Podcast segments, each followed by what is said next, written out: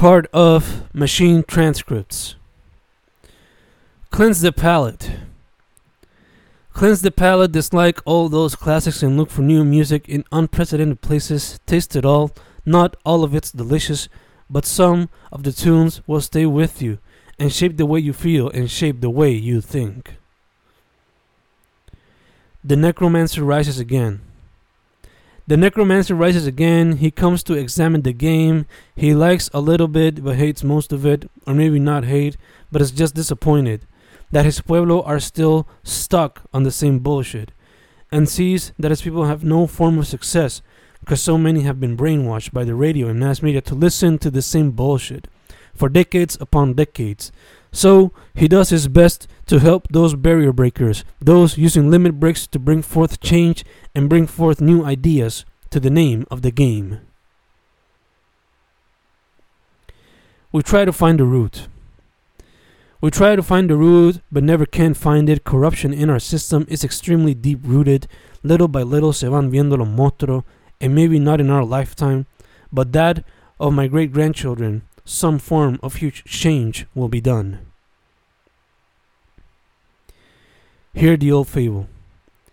Hear the old fable. The supervillain rose from the earth's core like a super weapon made to change the way the game would always be looked, but no one even knew it. Not until they saw his catalog and his day of rest came. Scratch the surface. Scratch the surface and you'll find a little bit of meaning. Scratch and slash your way deeper, and sometimes you'll find more, and sometimes you'll waste your time trying to find meaning where there is none. Falling into darkness. Falling into darkness with each day that passes, depression takes a hold, and I only escape when I play games or find time to paint, but that happens barely ever. Peace seems like will never be found. Smoke screens. Smoke screens are found every four years, and we all fall for them because we feel a sense of hope from those who seem honest. We torture ourselves. We torture ourselves with each coming day, making each other unhappy because we do shit we don't like, or because we spend time on shit we know is useless but can't find ways to escape them because we're addicted, and we know we're addicted, but it's difficult to escape the addiction. Fingers crossed. Fingers crossed with each promise they make in each statement they make. Politicians. Fish out of water.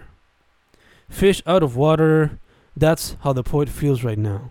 In a new home where he has no friends, only his girl and the canvases around. A wisp of letters. A wisp of letters eventually became a poem, which in turn expressed a feeling, idea, experience, story, entertainment, and even nonsense. A bulky brain. A bulky brain looks to drain every single thought until the poet can say no more.